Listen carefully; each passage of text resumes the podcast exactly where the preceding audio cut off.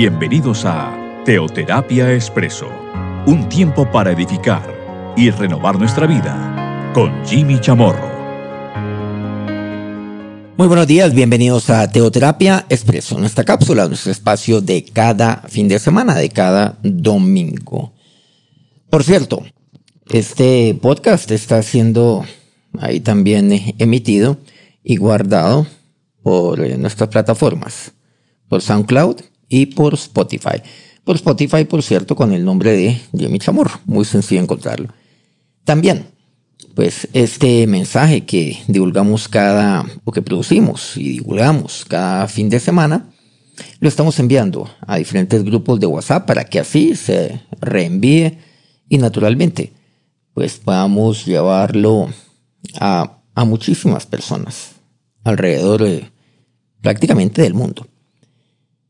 Bienvenidos entonces aquí a Teoterapia Expreso. Hemos venido aquí abordando un tema, la serie Preguntas. Ya llevamos varias, varias, eh, varias emisiones, varios programas, incluso varias semanas con esta temática. Bueno, y cómo no dedicar una, una buena cantidad de programas a este tema. Preguntas que le formulamos nosotros a Dios. Pues estas preguntas se las formularon a Dios y a nuestro Señor Jesucristo en su época, tanto sus siervos como también aquellos que no creían, aquellos que dudaban. Bueno, tenemos diferentes fuentes, diferentes personajes que le preguntaron al Señor. La serie, preguntas. Vamos a ir a un relato que nos, nos lo describe Mateo. Mateo capítulo 15 a partir del versículo 32. Y miramos aquí lo que nos dice la palabra de Dios.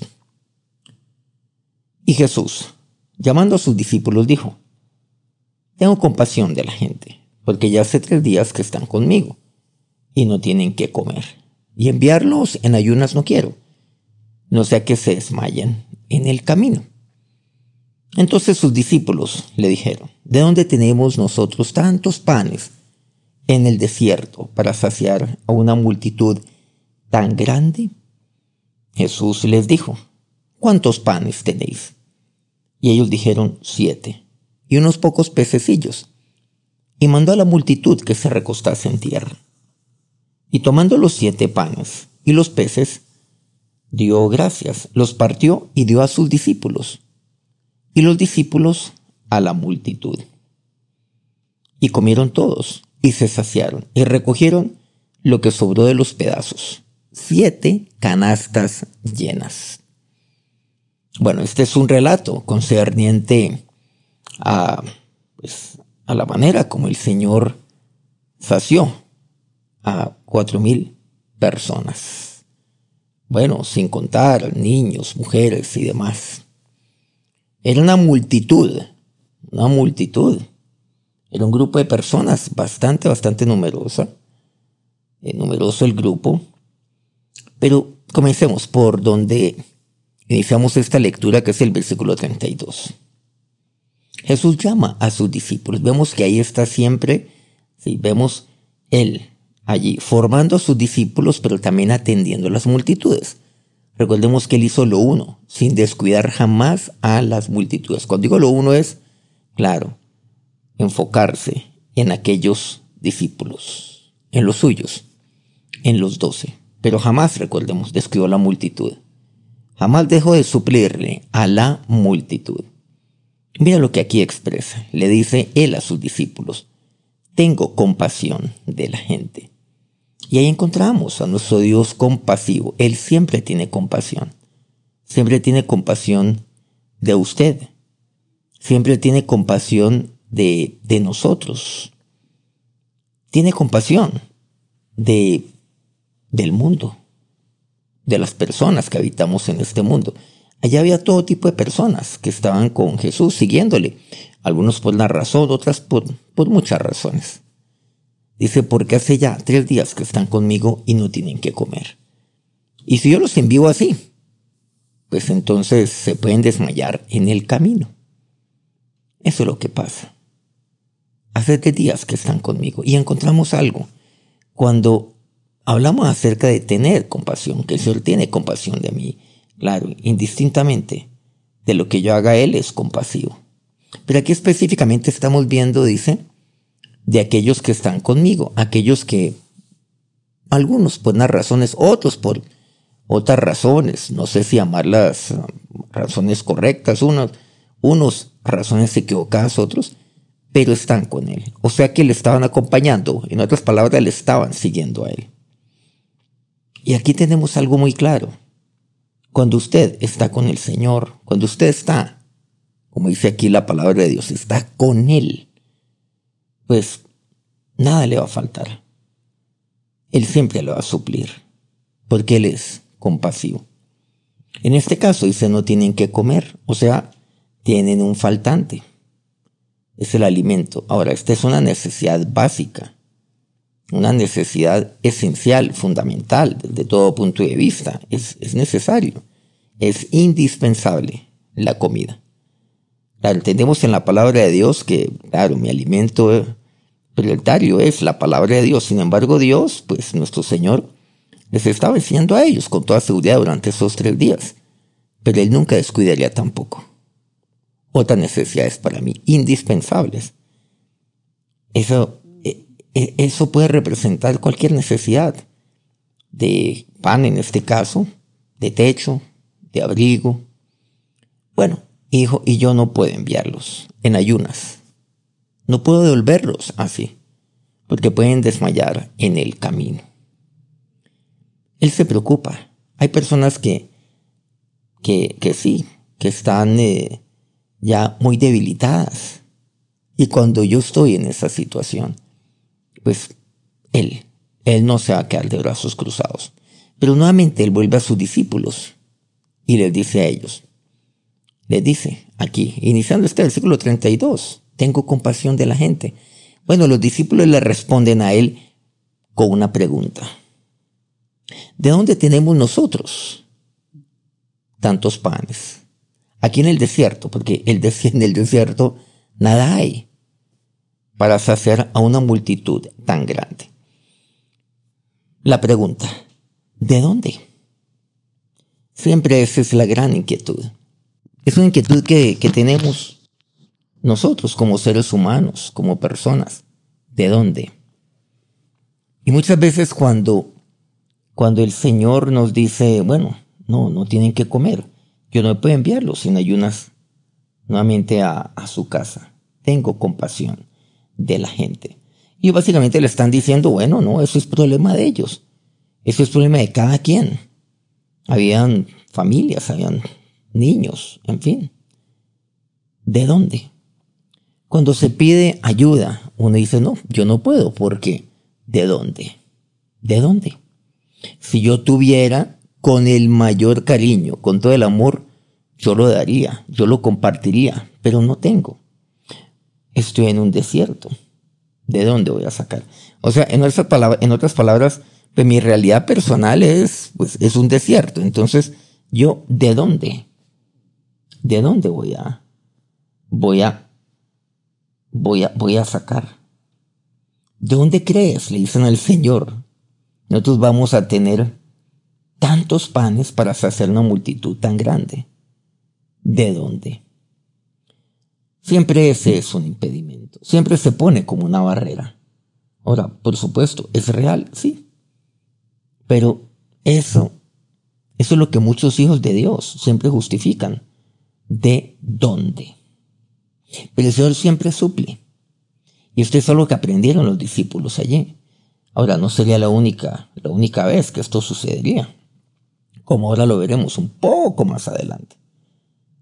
Jesús entonces les dijo, ¿cuántos panes tenéis? Le preguntan de dónde. Jesús entonces le dice a ellos, ¿cuántos panes tenéis? Ellos dicen siete y unos pocos pececillos. Bueno, el Señor me pregunta a mí, bueno, ¿cuál es tu punto de partida? ¿Qué es lo que tienes? Claro, siete nada más. Siete panes. Además de unos pocos peces. Pececillos, o sea, hasta pequeños. ¿Cuál es mi punto de partida? ¿Qué es lo que yo tengo? Y eso que yo tengo tengo que presentarlo al Señor. Tengo que decirle, Señor, aquí está lo que yo tengo.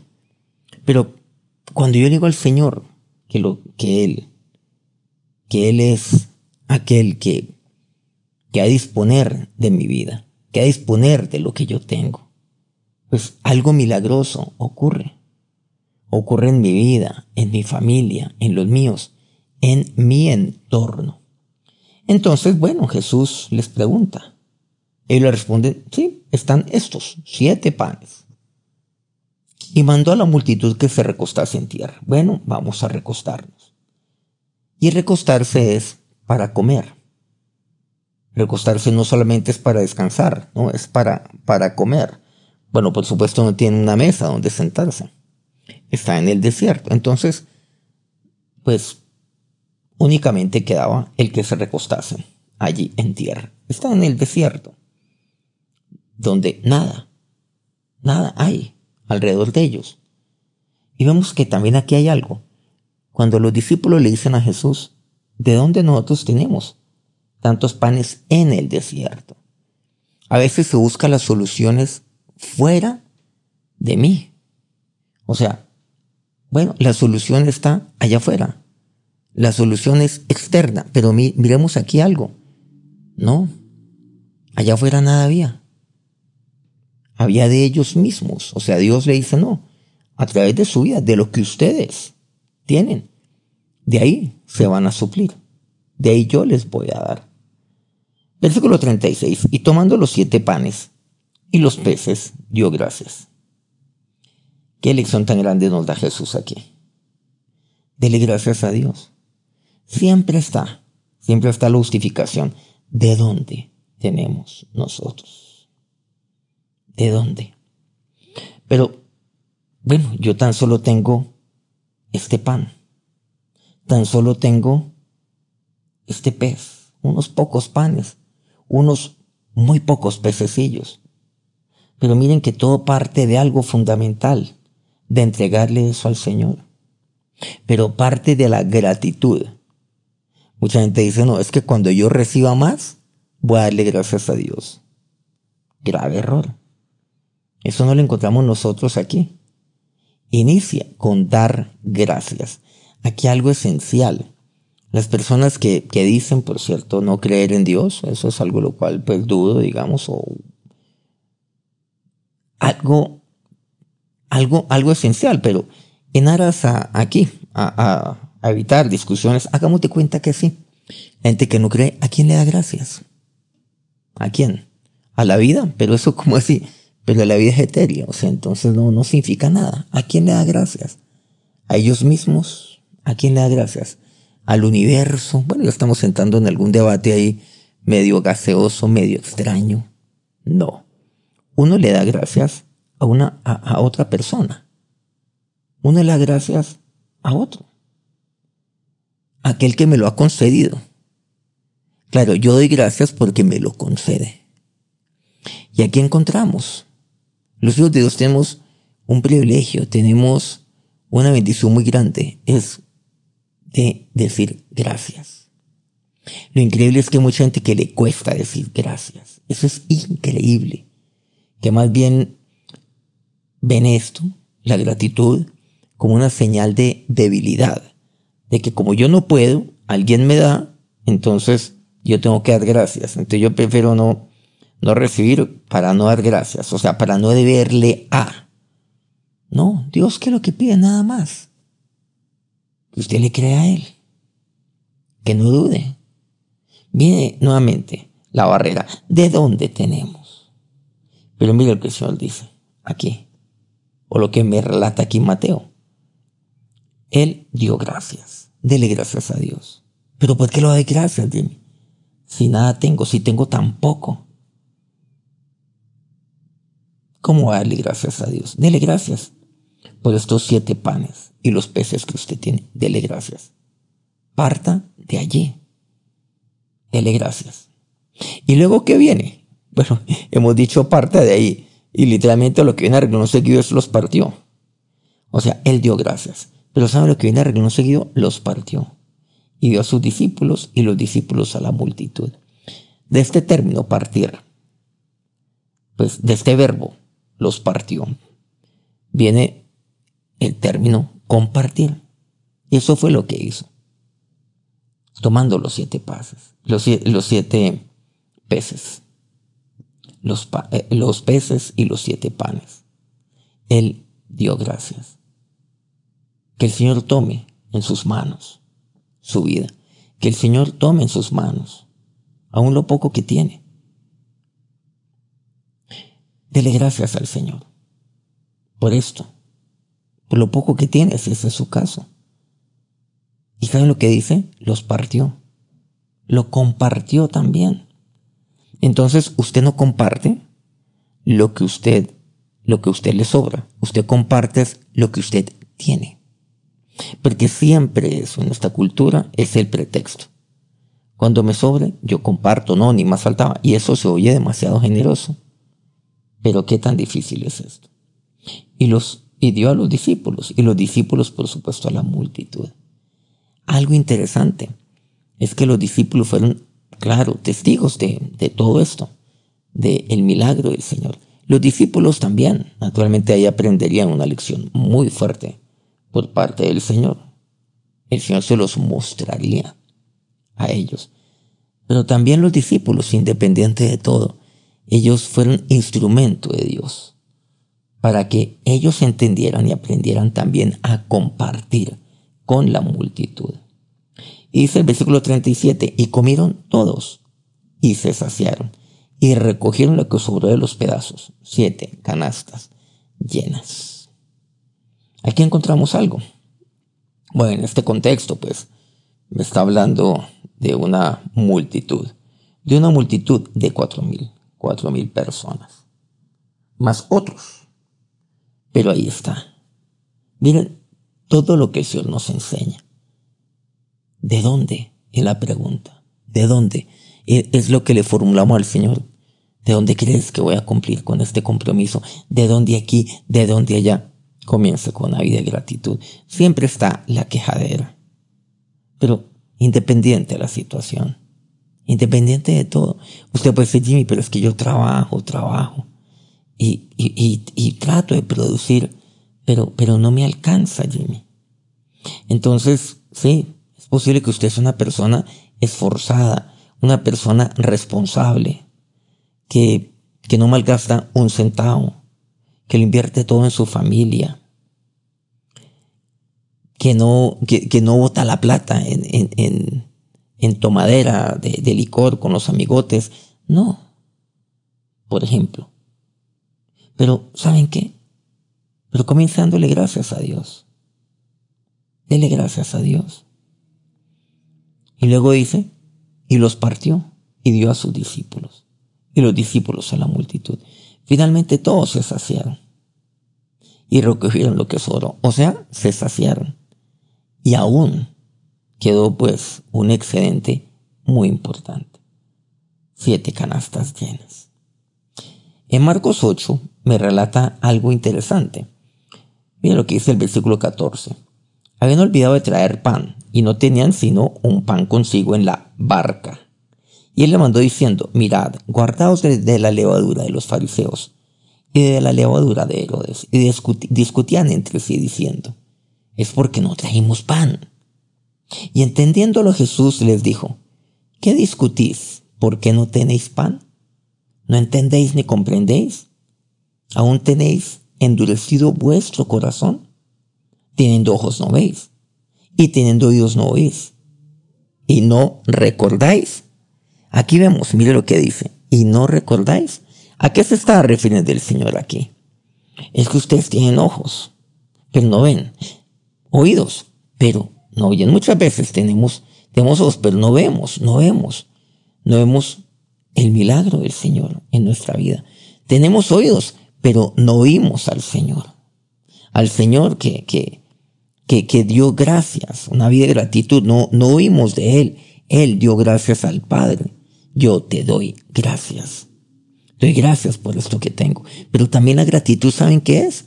La gratitud es una señal también de fe. De fe. Él dio gracias.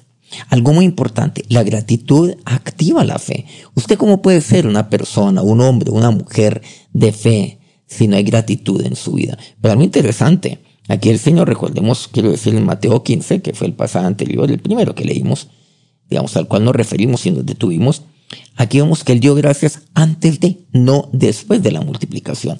No dio gracias, digamos, después de que todo el mundo se saciara y que sobrara, pues, unas canastas, concretamente siete canastas llenas.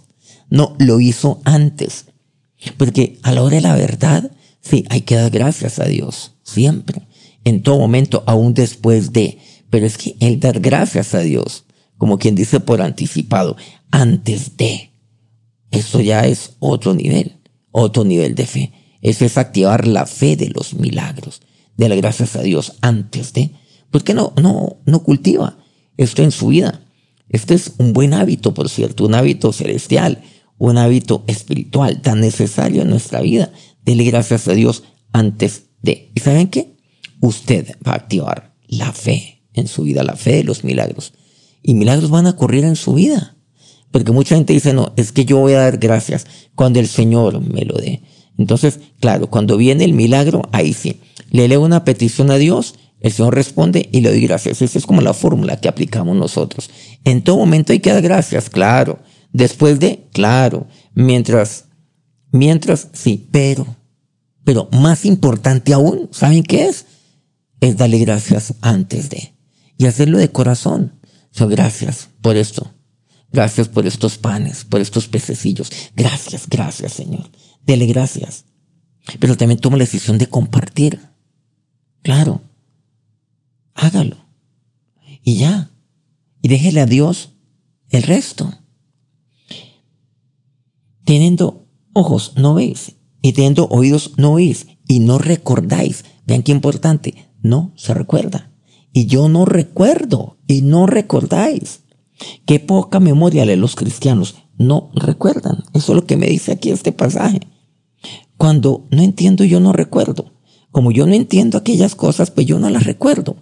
Pero miren, yo únicamente, lo único que puedo hacer es someter mi entendimiento, es someter mi vida, mi entendimiento a la revelación de Dios, a la vida de fe. Miren lo que dice el versículo 19 de este, continuando con Marcos 8, dice, cuando partí los cinco panes entre cinco mil, ¿cuántas cestas llenas de, de los pedazos recogiste? Ellos dijeron doce. Y cuando los siete panes entre cuatro mil, ¿cuántas canastas llenas, canastas llenas de los pedazos recogisteis? Y ellos dijeron siete. Y les dijo, ¿cómo aún? ¿No entendéis? ¿Se han dado cuenta que son dos relatos distintos? Por cierto, mucha gente dice, no sé de dónde, que el relato de los cuatro mil y el relato de los de los 5000, pues en últimas es el mismo relato. Claro, obviamente visto por ángulos distintos, por personajes distintos, que son los autores de los cuatro evangelios.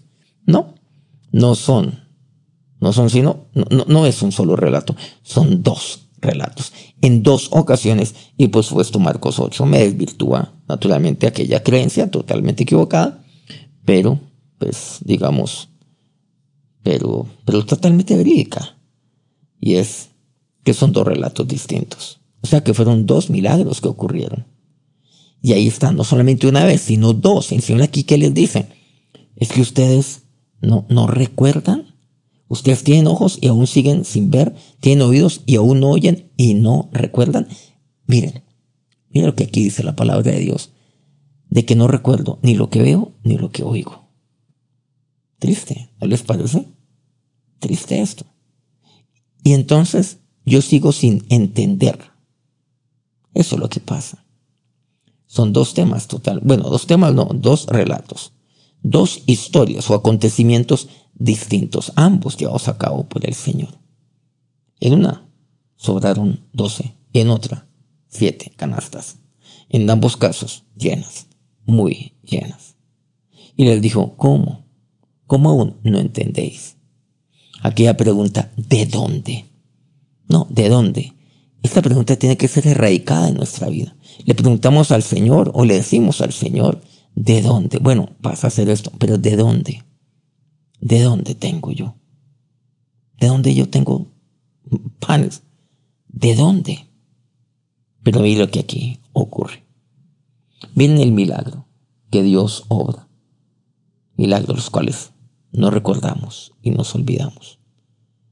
quiero pedirles que nos, que nos dispongamos para acercarnos a Dios en oración. Ahora, Señor y Dios, nos ponemos delante de ti. Sí, te preguntamos, como los discípulos, ¿de dónde? ¿De dónde? Pero Señor, hoy, hoy solo, solo presento delante de ti lo que yo tengo. Preséntele su vida, su corazón, preséntele aún lo que usted tenga, así sea poco, presénteselo a Dios. Y la manera como usted lo presenta es con gratitud a Dios, dele gracias a Dios por ello. pero ¿por qué voy a darle gracias si es tan poco lo que yo tengo?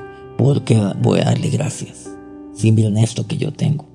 Esto que está viejo, esto que está que se desbarata, unos pececillos, ni siquiera dice peces, pececillos, o sea, muy pequeños. Pero dele gracias a Dios.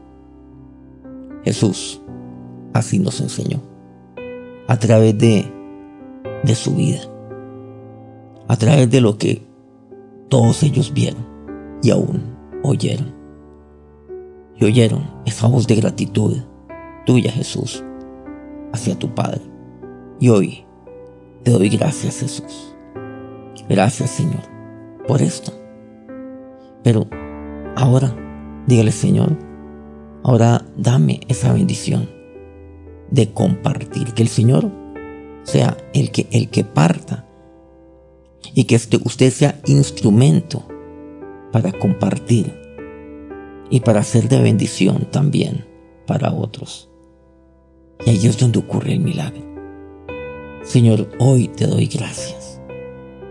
Porque yo quiero ser una persona, un hombre, una mujer de milagros. Que active en su vida la fe y los milagros. Pero dele gracias a Dios, independiente de cualquier cosa, independiente de lo que allí, a partir de allí acontezca, dele gracias a Dios.